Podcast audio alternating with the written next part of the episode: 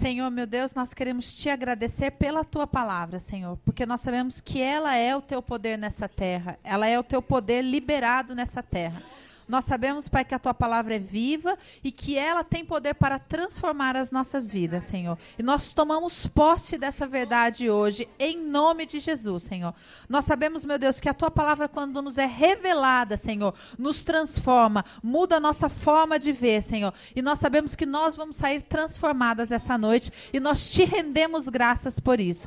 Nós te pedimos, Senhor, que o Senhor venha através da ação sobrenatural do teu espírito, despertar o nosso espírito Remove de nós, Senhor, todo engano, toda sonolência espiritual, toda morte, toda cadeia maligna na mente dessas mulheres. Seja repreendida pelo poder do nome de Jesus, Senhor. E que a tua palavra, Pai, tenha liberdade para operar no nosso meio, Senhor. E que ela cumpra o propósito para o qual ela vai ser lançada essa noite, Senhor.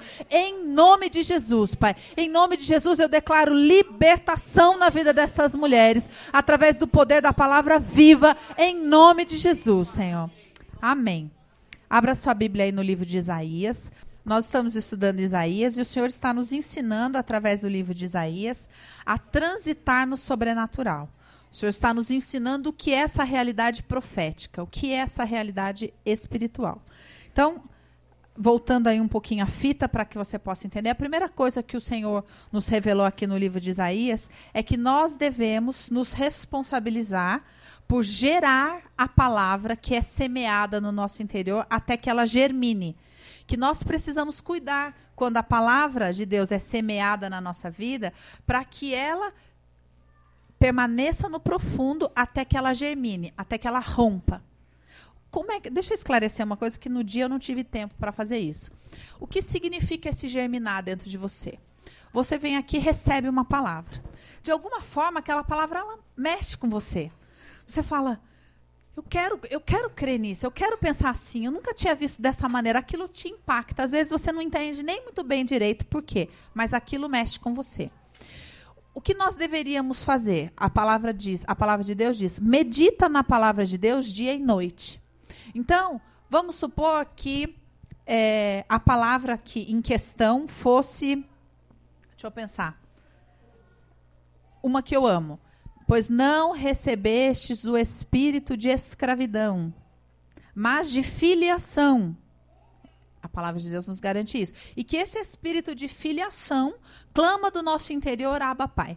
O que, que essa palavra quer dizer para nós? Que quando nós recebemos o Espírito Santo, penhor de Deus nas nossas vidas, esse espírito no nosso interior começa a chamar Deus de Pai de dentro de nós.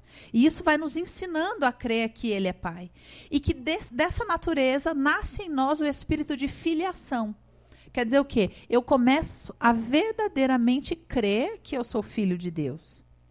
A não só pensar isso, não ser um jargão, mas eu começo a me sentir filho de Deus. E então sou liberto do espírito de escravidão e esse espírito de escravidão que vigora no mundo é que mantém as pessoas aprisionadas no medo. Isso está no capítulo 8 de Romanos. Depois, se você quiser, você estuda.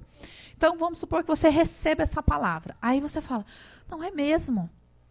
É mesmo. Eu, eu quero viver isso. E começa durante a semana a pensar nessa palavra. O que, que você está fazendo? Meditando sobre ela. Você está regando essa palavra. Você está querendo que ela germine dentro de você. Aí, de repente, você está lá e parece que faz tipo clique dentro de você. E você realmente, vamos supor, entende algo. Fala, nossa, realmente, nessa situação eu não me sinto filha de Deus. E aquilo acontece, mexe com você, às vezes você chora, às vezes você vive uma experiência com Deus. O que aconteceu? Imagina que a palavra é uma semente. Ela rompeu puff, dentro de você e nasceu um brotinho. E começou a se enraizar no seu coração. E ela passou a ser viva e no tempo devido ela vai dar fruto. Você entendeu? Então, nós, quando recebemos a palavra, nós precisamos cuidar para falar: essa palavra eu estou gerando. Vai chegar uma hora que ela vai germinar. Quando que ela germina? Quando ela puff, rompe de, dentro de você. E você, ela parece que foi revelada para você dentro da sua própria história. Você começou a lidar com as coisas de maneira diferente. E aí ela começa a crescer dentro de você. E você tem que seguir regando, só que daí com a situação, você já não se preocupa mais tanto porque tem algo estranho acontecendo. Você está sendo transformado pela palavra de Deus. Quando essa palavra dentro de você criou raiz, frutificou, ela dá fruto. O que significa ela dar fruto? Ela rompe e traz à existência uma realidade que não existia. Entender? Esse é o primeiro princípio dessa realidade profética que nós estamos estudando aqui. Então, tudo que você for estudar dentro desse processo, você precisa encarar dessa maneira. Certo? Hoje, dentro desse mesmo princípio, nós vamos receber uma nova revelação da parte do Senhor, que está no capítulo, deixa eu ver, acho que é 7, deixa eu ver, do livro de Isaías. Capítulo 7. Capítulo 7. Nós vamos ler um versículo, que é o versículo 17.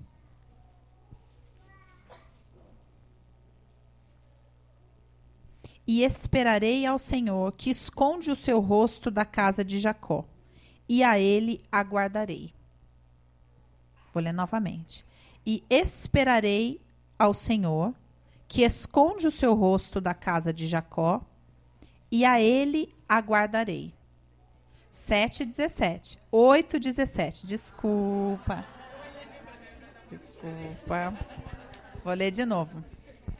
8, 17. E esperarei ao Senhor, que esconde o seu rosto da casa de Jacó, e a ele aguardarei. Agora, para a gente entender isso aqui, abre no livro de Romanos, capítulo 5. Romanos 5, versículo 3. E não somente isto, mas também nos gloriamos nas tribulações, sabendo que a tribulação produz a paciência, e a paciência a experiência, e a experiência a esperança. E a esperança não traz confusão, porquanto o amor de Deus está derramado em nossos corações pelo Espírito Santo que nos foi dado. Então, o que, que o Senhor vai nos revelar aqui? O Senhor tem um padrão para agir quando estabelece relacionamento com o homem. Quando o Senhor estabelece relacionamento com o homem, ele entrega para o homem uma promessa. Ele entrega para nós uma promessa. E ali nós começamos um relacionamento com Ele. Qual o propósito do Senhor neste relacionamento conosco? Se revelar para nós. Esse é o propósito. Tudo aquilo que você vai viver com o Senhor tem um propósito último, que é que você o conheça. Para o Senhor, o que interessa nessa história toda que a gente vive é que a gente venha conhecê-lo. E conhecer qual seja a profundidade, a altura do amor dele por nós. É para isso, aos olhos do Senhor, é para isso que nós estamos aqui. Enquanto isso, ele lava as nossas vestes, nos purifica, para que a gente venha ter um encontro com ele na glória. Esse é o propósito dele. Então, em cada experiência que você tem com o Senhor, em cada situação da sua vida, existe um propósito do Senhor, que você o conheça. E para isso, ele estabelece um padrão, que está nesse versículo 17 aqui, do capítulo 8 de Isaías, onde o profeta entende: Então eu esperarei no Senhor, que esconde o seu rosto. Ele não diz, ele esconde o rosto de Jacó. Jacó, espiritualmente, somos nós, ainda na nossa compreensão espiritual barra humana. Quer dizer isso? A gente vai dizer assim, que a nossa carne é Esaú. A nossa carne, que sabe que Deus existe e vai na igreja, é Jacó. O nosso ser espiritual completamente transformado é Israel. Certo? Então, quando você lê na Bíblia, quando Deus te entrega uma palavra e te chama de Esaú, ele está falando, ó, carne pura. Quando o Senhor te entrega uma palavra e te chama de Jacó, está falando, olha, você já sabe mais ou menos as coisas. Só que você ainda tem muito medo, ainda tem muita corrupção, ainda tem que encontrar o anjo e guerrear com ele. Você ainda tem algumas questões para viver. Quando o Senhor te chama de Israel, ele está falando com a nova criatura em você. Então, aqui no livro de Isaías, nesse versículo 17, ele diz assim: Eu aguardarei, eu esperarei o Senhor, que esconde o rosto de Jacó. Então eu quero que você pegue essa promessa que você está esperando, esse, essa situação que você ainda quer viver do Senhor. E entenda que neste lugar, o Senhor ainda esconde o rosto de Jacó. Por quê? Porque ele tem um propósito. Que propósito é esse? Que você viva essa tribulação, essa, esse tempo de espera. O tempo de espera é condição sine qua non no relacionamento com o Senhor. Hum? Sine qua non quer dizer que só tem essa condição. Ela tem que existir. Ela é única, uma condição única. Não tem como negociar ela. Entendeu? Ela te, você tem que viver essa condição com o Senhor. Você tem que aprender a esperar. E qual que é o nosso problema? Que a gente quer uma coisa, aí a gente ora, aí a gente conversou aqui, a gente arrasou com o Senhor, a gente apresenta as nossas razões com o Senhor, o Senhor nos entrega uma promessa, a gente crê por um tempo. Só que daí quando começa a demorar muito tempo, a gente começa a questionar a promessa. Fala, será que era isso mesmo? Aí depois a gente não aguenta simplesmente esperar, a gente fala, não, será que Deus não quer que eu faça alguma coisa? E a gente começa a inventar as coisas que a gente acha que Deus quer que a gente faça. Mas isso tudo é inquietação, perturbação da nossa alma. Porque a regra é simples. Eu preciso aprender a esperar. Eu preciso permanecer firme na tribulação, porque o que diz no capítulo 5 de Romanos é: porque a tribulação produz a paciência. E eu preciso chegar nesse lugar. Eu preciso conseguir viver essa situação de impasse, de dificuldade, de espera com paciência, com a ciência da paz, com a ciência, com o conhecimento da paz sobrenatural que transcende o entendimento. Vocês estão entendendo? É, isso tem que produzir. A tribulação ela vai continuar até que chegue um momento em que eu estou em paz. Que a tribulação produziu paciência. Eu não questiono mais a promessa. Eu não questiono mais se ela vai existir, se ela é real, se Deus quer que eu faça alguma coisa. Eu consegui me aquietar. Consegui me aquietar. Cheguei no nível da paciência. Não é assim? Aí que mais que diz aqui? Vou ler de novo. Versículo 3 do capítulo 5. E não somente isso, mas também nos gloriamos nas tribulações sabendo que a tribulação produz a paciência. E a paciência produz a experiência. O que mais Deus quer? Que você tenha experiência com Ele. Então a verdade é que a pessoa que não tem experiência com Deus é porque ela nunca conseguiu chegar no ponto de espera e de não pôr a mão a ponto de Deus agir. Porque geralmente nós na carne, na imaturidade da nossa espiritualidade, no meio da, desse tempo de tribulação, a gente ou inventa uma teoria de que a promessa não era bem aquela e abre mão dessa promessa, ou a gente arruma um jeito da gente fazer a promessa acontecer. E aí fica um negócio que a gente não sabe muito bem se é aquilo, mas a gente é vocês já devem ter vivido e devem conhecer pessoas, conhecer histórias de pessoas que mudam o rumo da história no meio e se inventam uma história lá e se convence do prato de lentilha e segue fazendo lentilha e fala: não, mas lentilha é ótimo, lentilha é de Deus, e lentilha pode comer com bacon, e pode comer com não sei o quê, e pode comer com não sei o que lá, e fica naquela, naquela vida com seu prato de lentilha. Por quê? Por causa, por causa da soberba espiritual. Ela não aceita que as coisas não aconteçam no tempo dela. Não aceita, não aceita ficar esperando, ficar na impotência, ficar na tribulação. Ela não aceita aquilo.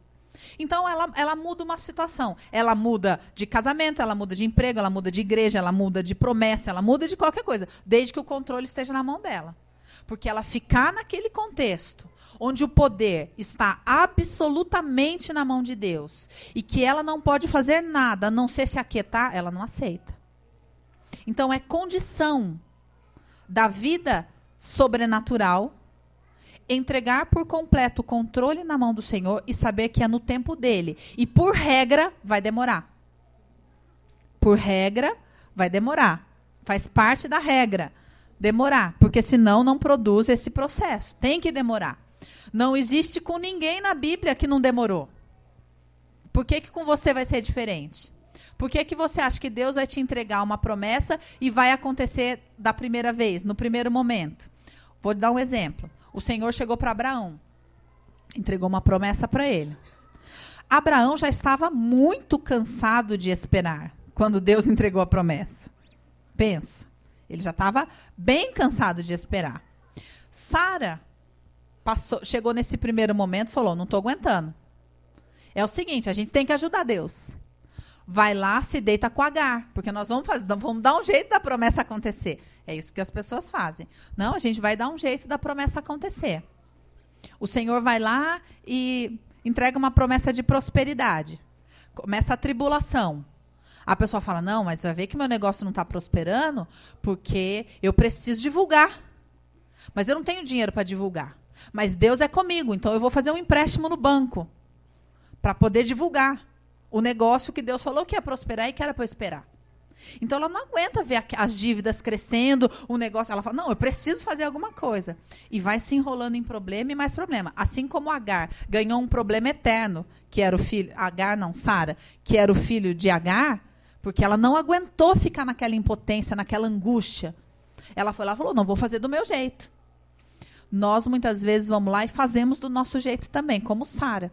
Porque a gente não aguenta o tempo não aguenta a tribulação, não consegue chegar no estágio da paciência. Muitas vezes, quando numa primeira vez que Deus nos chama a esse processo, a gente erra, da próxima vez as dificuldades são maiores, porque o Senhor vai nos colocar na impotência. Ele vai.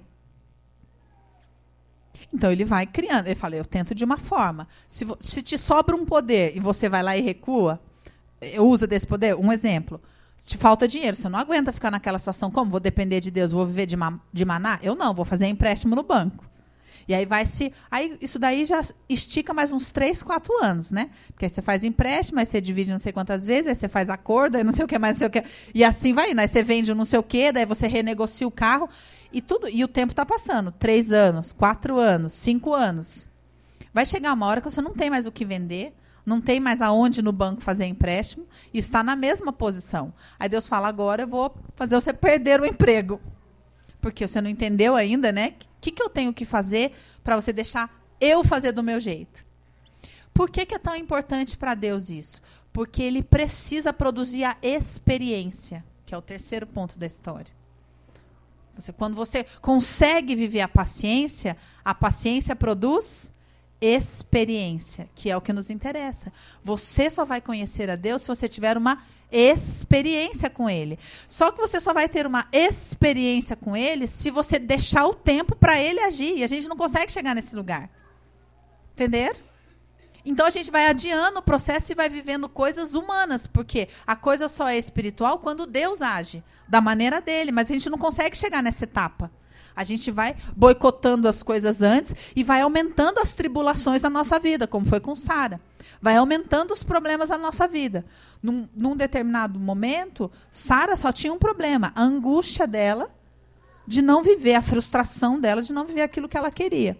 Quando ela foi lá e pôs a mão, ela tinha uma falta de paz na casa dela. Agar, segundo o que Sara diz na Bíblia, ela se sentiu melhor do que ela e começou a criar um maior problema. Então ela, ela ganhou um problema com H, ela ganhou um problema com o marido, ela ganhou um filho é, problema, ela ganhou um monte de coisa a mais de problema que ela tinha por conta de que ela foi lá e pôs a mão.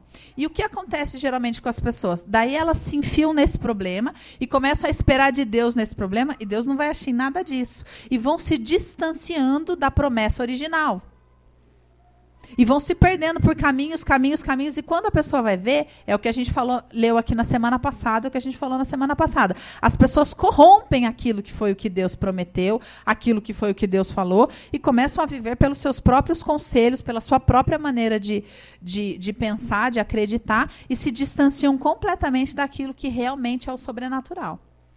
A regra do sobrenatural é: o Senhor vai te entregar uma promessa e vai te convidar a esperar na tribulação. Porque senão o processo não se conclui. Se você não esperar que Deus, que está com o seu rosto escondido para você, se manifeste, você não vai produzir a paciência e não vai ter a experiência com ele, onde ele finalmente vem e age. O Senhor vem e age. E quando você age, você fala: Meu Deus, na última hora, onde eu não esperava, o Senhor veio com livramento. Porque é sempre de uma maneira que a gente não espera. O Senhor vem de uma maneira que a gente fala, nossa, eu nunca imaginei que a solução seria dessa maneira. Porque a gente cria inúmeras soluções de como Deus deve agir, de como deve acontecer a coisa, só que Deus faz questão de fazer tudo de forma diferente. Para que você entenda que não tem o seu dedo na história. Que não é você que atraiu com o poder da sua mente.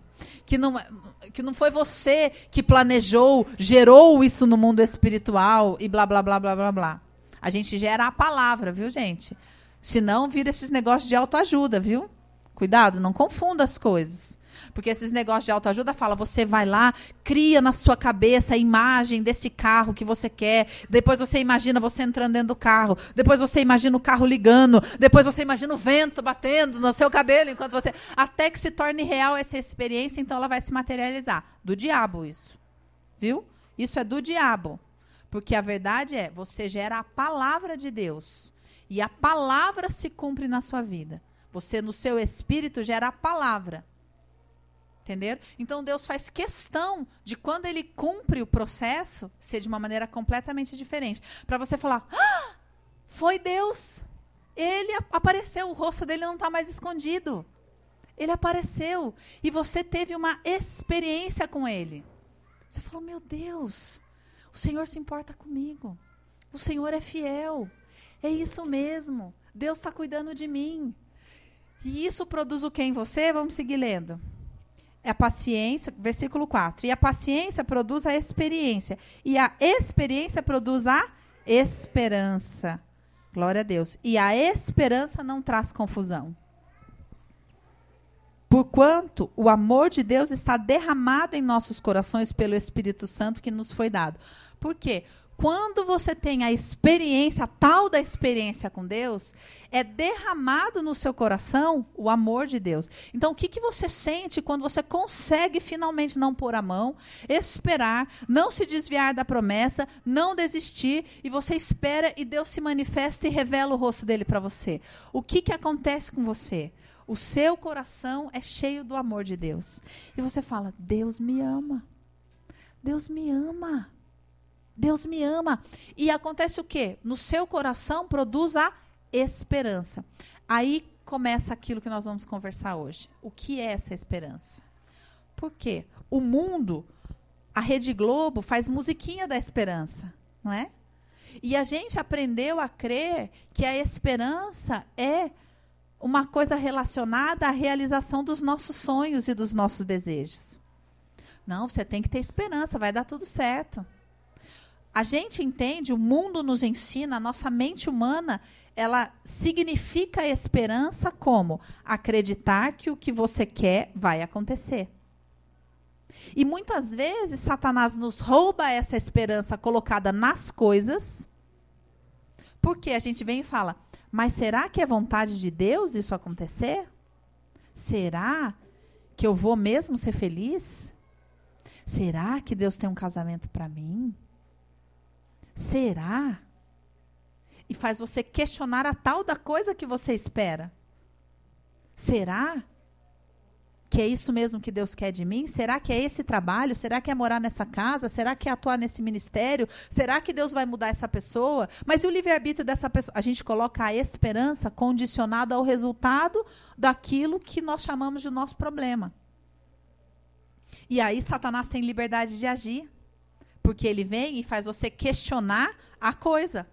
E quando você questiona a coisa, ele te rouba a sua esperança. E aí você volta para o começo da fila, porque você fala, então vai ver que não é isso que Deus tem para mim mesmo. Então eu vou começar a fazer outra coisa. E aí você sai daquilo que havia sido a promessa original que Deus tinha te entregado. Entenderam? E Satanás faz você viver nas coisas humanas e não permite com que você viva o sobrenatural. Muito bem. Abra a sua palavra, a sua Bíblia aí no livro de 1 Pedro, capítulo 1. Vocês estão entendendo o mistério que Deus está começando a revelar para vocês? Nós estamos viajando num mistério espiritual.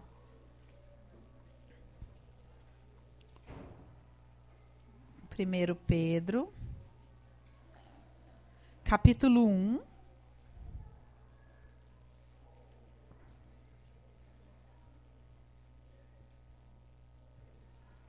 Capítulo 1, versículo 3. Bendito seja o Deus e Pai de nosso Senhor Jesus Cristo, que, segundo a sua grande misericórdia, nos gerou de novo para uma viva esperança pela ressurreição de Jesus Cristo dentre os mortos, para uma herança incorruptível, incontaminada e que se não pode murchar, guardada nos céus para vós, que mediante a fé estás guardado na virtude de Deus para a salvação já prestes para se revelar no último tempo. O que, que essa palavra aqui nos diz? Primeiro, que esperança não é uma coisa humana que a Rede Globo fala nas novelas. Esperança é um atributo espiritual que deve viver no seu espírito desperto. A esperança não é algo que a sua carne tem e você alimenta com os alimentos que você vai buscar na igreja. Então a sua carne tem esperança de viver um sonho. Aí você está quase desistindo. Aí você vai na igreja para ouvir uma palavra. Aí a palavra fala: Deus é contigo. Aí você pega esse, essa palavra de ânimo e leva para a sua carne e fala: Ó, oh, tá vendo? Não desiste, não. Tem esperança. Porque eu fui na igreja e a palavra falou que Deus é comigo. Não é isso esperança. A Bíblia diz aqui que esperança é algo que habita na nova criatura revelada pela ressurreição de Cristo. Esperança não é aquilo que a sua carne tem de viver os seus desejos. Esperança é um atributo espiritual, um atributo espiritual que o Senhor coloca em nós a partir do momento em que nós somos gerados de novo no espírito, nos tornamos nova criatura. Quer dizer o seguinte: a verdadeira esperança, a pessoa que está no mundo e não teve um encontro verdadeiro com Jesus, ela não conhece. Ela não conhece, ela não sabe o que é. E nós que conhecemos o Senhor e que caminhamos na palavra de Deus, muitas vezes somos roubadas de conhecê-lo, por conta disso que eu li aqui no livro de Romanos. Nós não conseguimos chegar até lá, porque é só a experiência com Deus que promove esperança. Entender? Porque a esperança, gente, não é algo que está relacionado àquilo que você quer viver. Esperança é algo que cresce em você quando você conhece Deus e começa a confiar no caráter dele, na misericórdia dele, na bondade dele. A sua esperança, ela tem que estar fiada nele. Abre a sua Bíblia aí no, capítulo, no livro de Salmos. Nós vamos ler algumas coisas aqui no livro de Salmos sobre esperança. Salmos 39.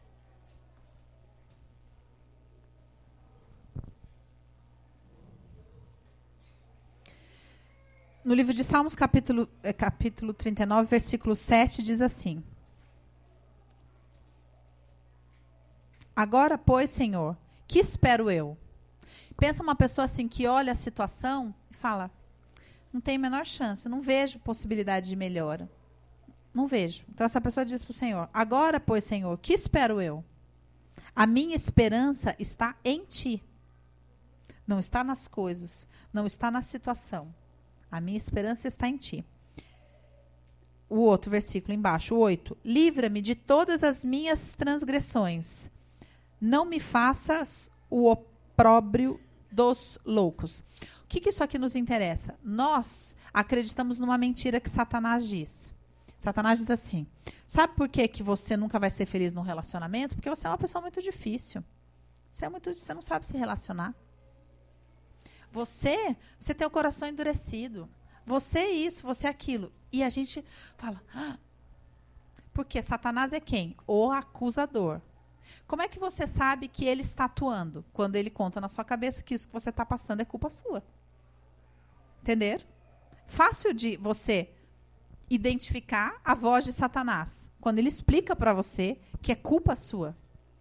Deus não trabalha assim. Ele não chega para você e te explica: olha, você está nessa situação porque você, você é uma pessoa terrível, você tem um gênio terrível, você não sei o que lá, você não sei o que lá. Isso é Satanás.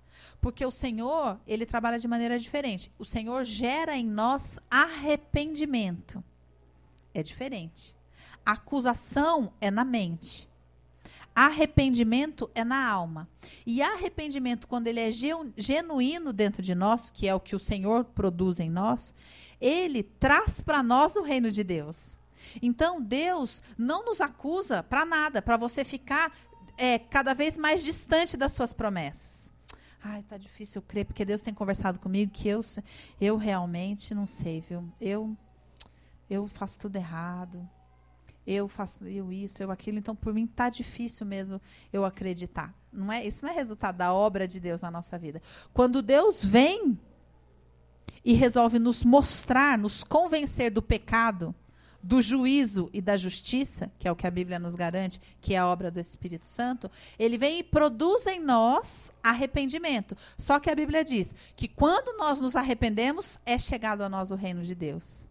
Quer dizer o quê? Que logo que a gente se arrepende, o Senhor nos mostra aquilo que é a vontade dele e o nosso ser se enche de alegria, porque a gente sabe que aquilo vai acontecer. A gente não está, quando a gente se arrepende verdadeiramente de algo na nossa vida, a gente não está mais preso àquele algo. A gente já começa a viver o reino de Deus sobre aquele algo.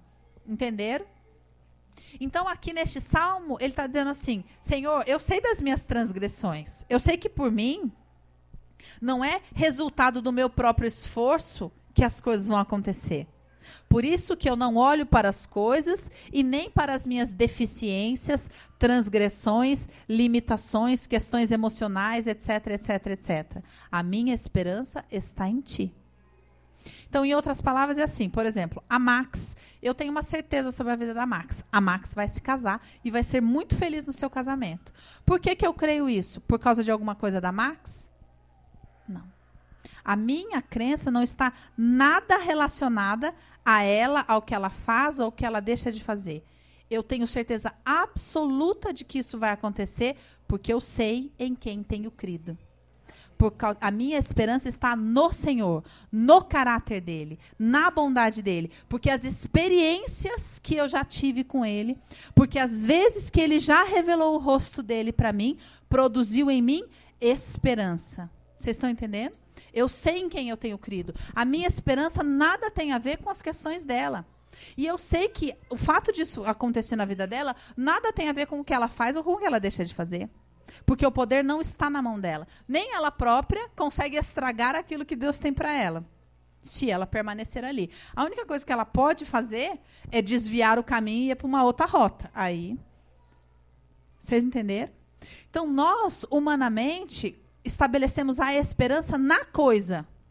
E a nossa esperança não pode estar na coisa e nem em nós. Mas a nossa esperança tem que estar em Deus e no caráter dele. Entender? Vamos ler mais no livro de Salmos. Salmo 62. Aqui diz assim: Ó minha alma, versículo 5, 62, 5. Ó minha alma, espera somente em Deus, porque dele Vem a minha esperança. Então, outra coisa para você descobrir sobre a esperança. Esperança não é algo que você tem que fabricar dentro de você. Como a gente diz, ah, não, que isso, você tem que ter esperança. Você está lá na angústia, fala, não, que isso, menino, você tem que ter esperança. Tipo, produz esperança aí. Não. A esperança, primeiro, ela é algo que nasce no meu espírito, como a gente leu aqui no livro de 1 Pedro. Quando o Senhor me gera nova criatura, então vem no pacote de fábrica o item esperança. Então, aqui no, no Salmo está me revelando assim: a minha esperança vem do Senhor. E ela vem de novo, como revela o livro, o capítulo 5 de Romanos, vem da experiência que eu tenho com ele. Se eu não tenho experiência com ele, eu não tenho esperança. A pessoa que tem esperança é a pessoa que tem experiência com ele.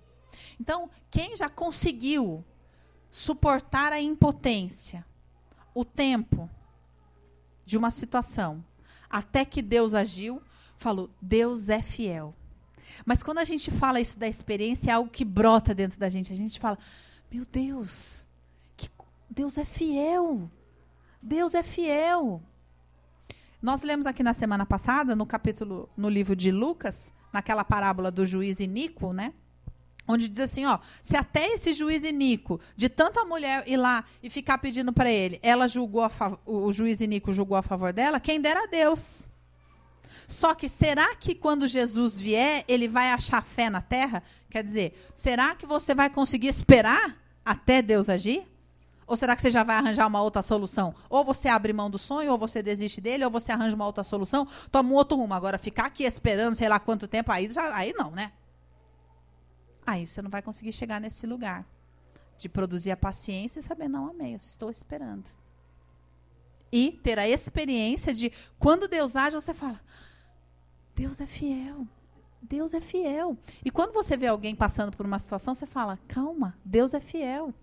Ele vai fazer, ele vai fazer, porque eu sei, eu conheço, eu tive experiência com ele, eu sei de quem que eu estou falando. Então, quer dizer, quem mais tem esperança? Quem mais teve experiência. E a esperança em nós é esse atributo do Espírito que é gerado em nós, quando nós nos tornamos nova criatura e que vem do próprio Deus. Não vem de você. Outra coisa sobre a esperança. Salmo 119. Salmo 119. Versículo 147. Diz assim, ó: Preveni a alva da manhã. Salmo 119, versículo 147. Preveni a alva da manhã e clamei e coloquei a minha esperança na tua palavra. Em algumas Bíblias dizia: Esperei na tua palavra. Essa versão, coloquei a minha esperança na tua palavra. Então, de novo, a, a esperança vem de Deus e a esperança deve estar relacionada àquilo que eu absorvo da palavra de Deus. Por quê, gente?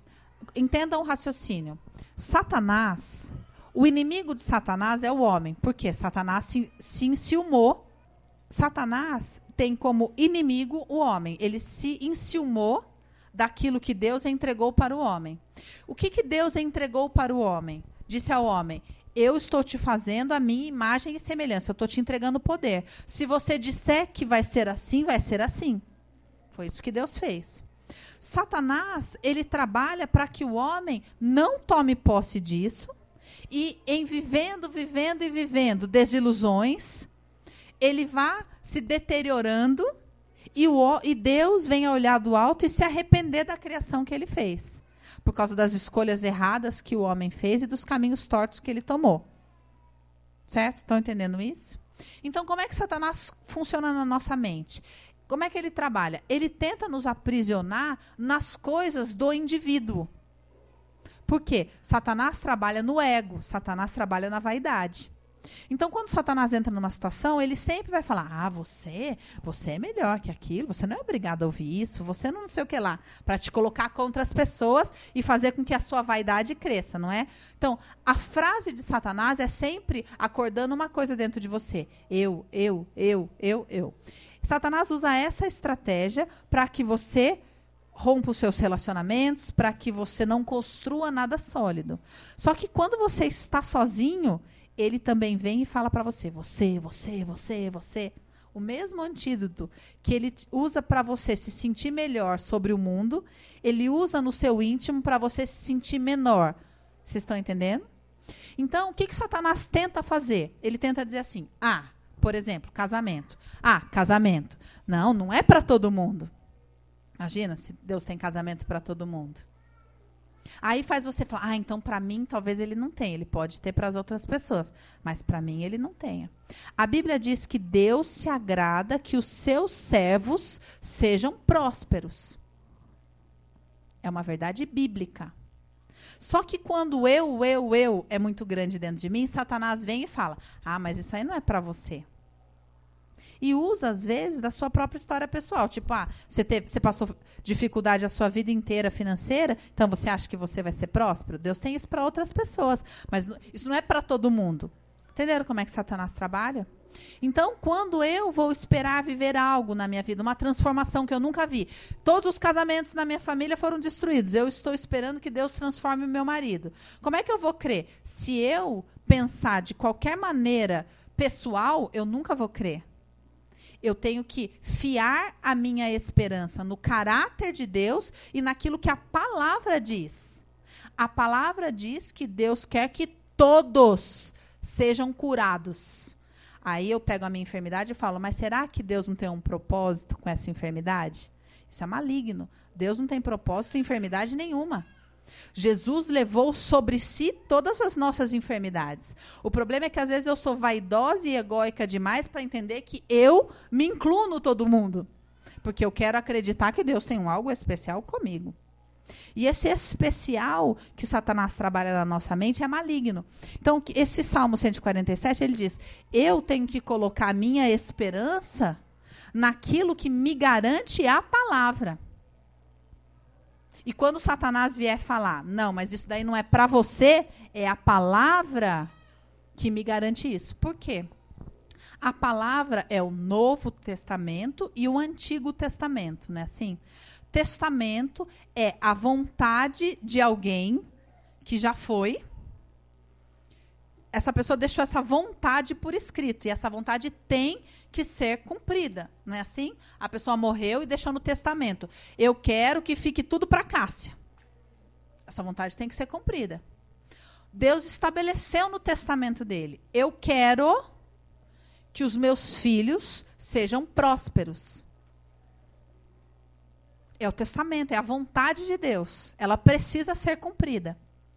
Só que vem Satanás, por exemplo, na herança e fala, fala para o filho assim: Abre mão disso. Você vai ficar aí brigando por conta disso? Você é mesquinho mesmo, hein? Ficar brigando por causa de dinheiro? Abre mão, você não é espiritual? Você vai ficar se importando com essas coisas? Você vai ficar guerreando? Ninguém da sua família teve, você quer ser melhor que todo mundo? Para achar que chega uma hora que a gente vai igual esses herdeiros de família e fala: Ó, oh, eu abro mão, não vou ficar brigando, ficar esperando fazer esse negócio aí da casa para ver quanto que vai ficar para cada um. Eu não quero isso daí.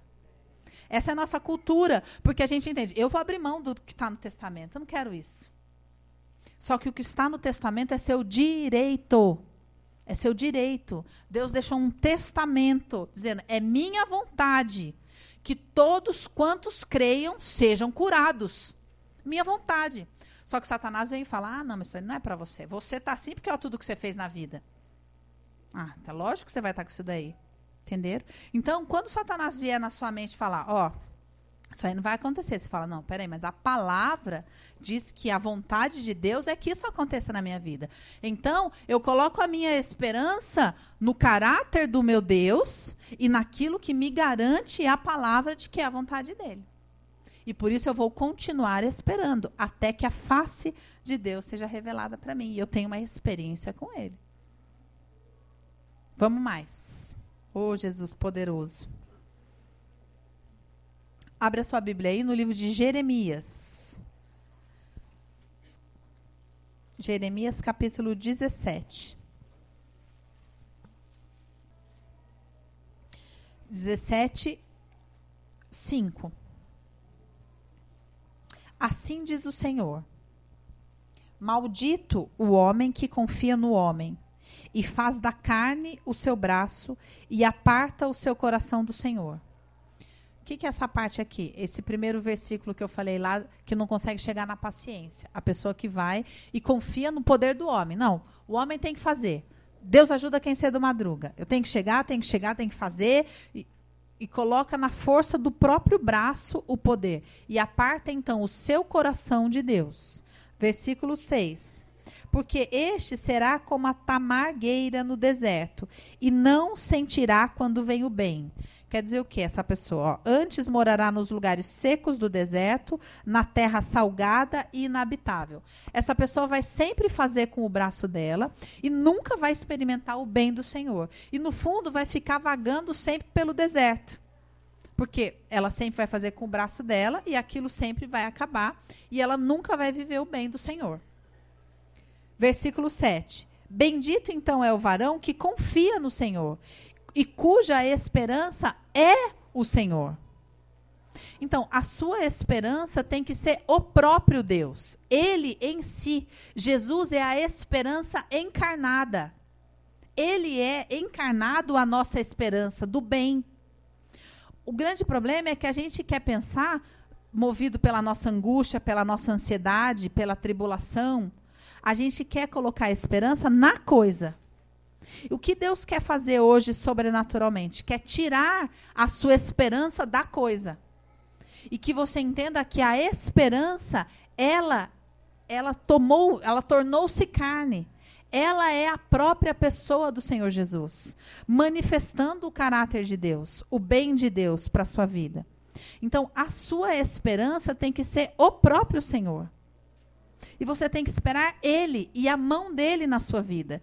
Porque quando essa mão chegar, quando você conseguir parar, esperar e deixar Ele fazer, você vai experimentar todo o bem que o Senhor tem para você. Não tente precipitar para saber como é esse bem. Às vezes a gente fala, não, amém, Dani, eu entendi, glória a Deus, essa palavra falou comigo.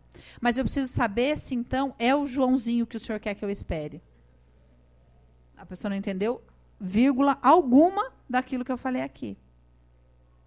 E a nossa ansiedade é falar: não, eu entendi, glória a Deus. Mas então eu tenho que esperar aquela porta mesmo. Que eu fiz uma, eu fiz uma entrevista na semana passada, estou esperando uma resposta, sabe? Então eu, eu posso entender que essa palavra é confirmação de que Deus vai abrir a porta daquela empresa para eu trabalhar? Não é isso que nós estamos falando, em nome de Jesus. Nós estamos falando que a sua esperança tem que ser o próprio Senhor na sua vida e o bem dele na sua vida. Como isso vai se manifestar não cabe a você. Porque senão você não vai conhecer algo que é desconhecido para você. Você não vai ter experiência nenhuma, você vai ter uma repetição de algo. Você vai ter a confirmação das suas expectativas, que é tudo humano. E tudo que nós estamos conversando aqui é para que você finalmente entre no sobrenatural e comece a viver coisas sobrenaturais. Então, a sua esperança tem que ser o próprio Senhor. Vamos ler mais. Lamentações. Abre o livro de Lamentações. Lamentações, capítulo 3, versículo 22. As misericórdias do Senhor são a causa de não sermos consumidos, porque as suas misericórdias não têm fim. Novas são a cada manhã, e grande é a tua fidelidade. Pausa. Misericórdia de Deus é aquilo que a gente vive enquanto espera a promessa. Muita gente, às vezes, pensa assim, ó. É, a pessoa vive uma tribulação. É, vamos supor, dar um exemplo aqui.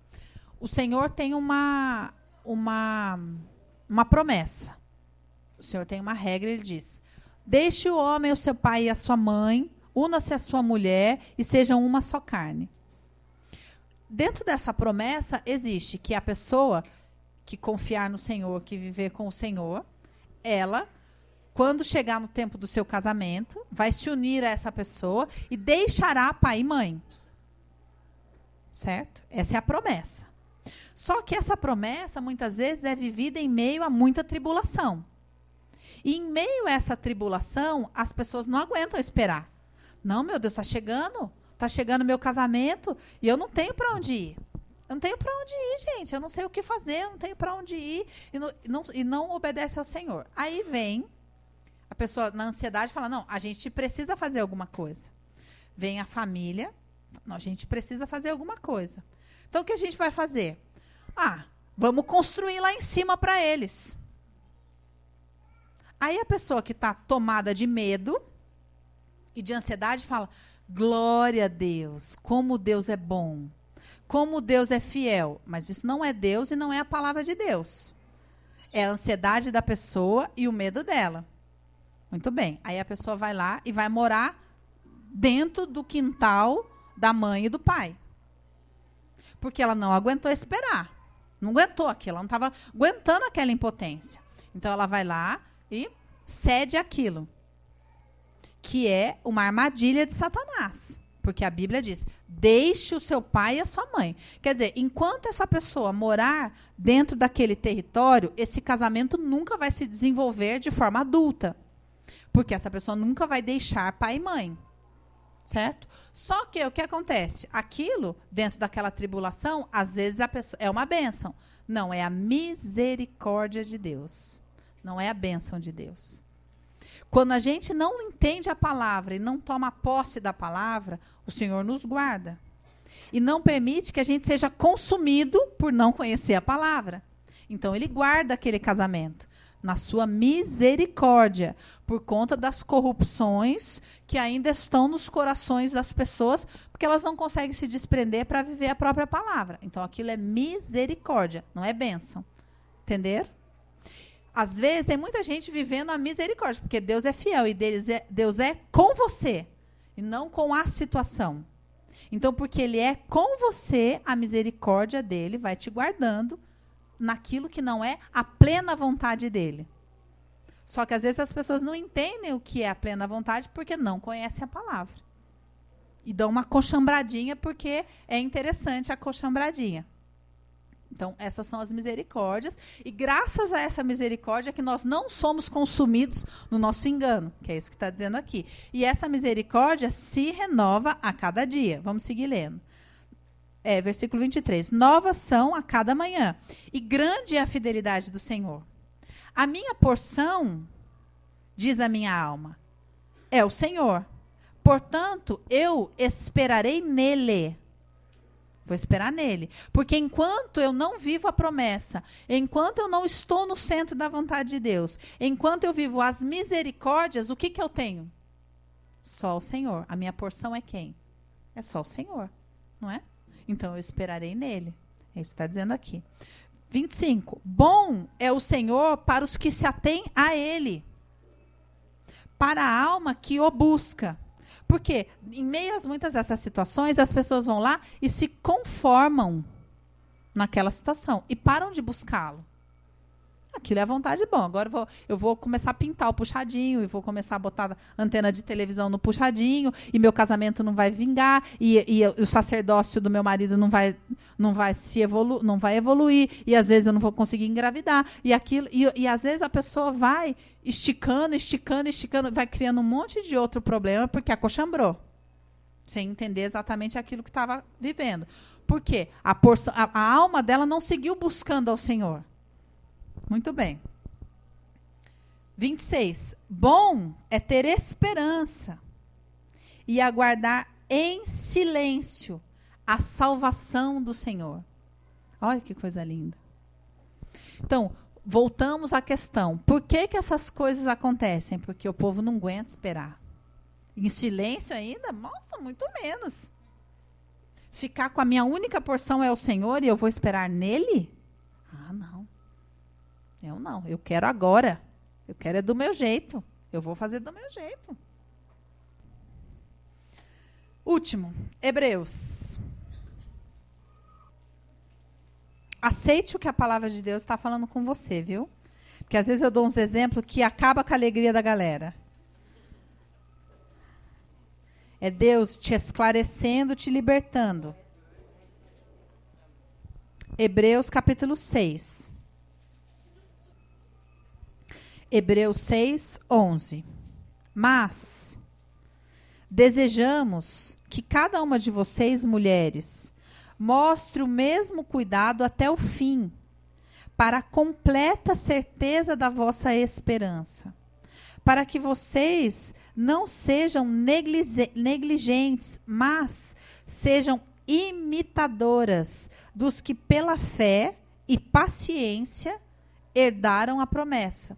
Porque quando Deus fez a promessa a Abraão, como não tinha outro maior por quem jurasse, jurou por si mesmo, dizendo: Certamente abençoado, abençoando-te abençoarei e multiplicando-te multiplicarei. E assim, esperando com paciência, alcançou a promessa. Entenderam?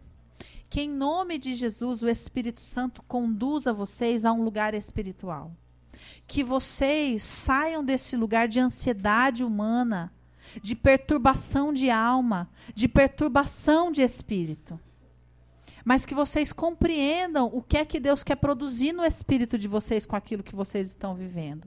E entendam que, por regra, o nosso Deus age assim. Por isso que eu aproveitei, quando eu fiquei sabendo que hoje a gente ia ter mais tempo, eu catei minha Bíblia e falei, nossa, eu vou, vou dar todo. Quanto mais palavra nessa mulherada, melhor. Porque a palavra esclareça vocês, para que vocês. Nossa, eu entendi e que você saia daqui e saia gerando essa palavra, que vai chegar uma hora que ela vai romper dentro de você. E a esperança, ela vai ser um ser vivo dentro de você. Não vai ser algo que você tem naquilo que você espera, mas é algo que você recebeu de Deus como nova criatura. Amém? Feche os seus olhos que nós vamos ter um tempo de oração. Enquanto você ora, você vai gerando essa palavra dentro de você.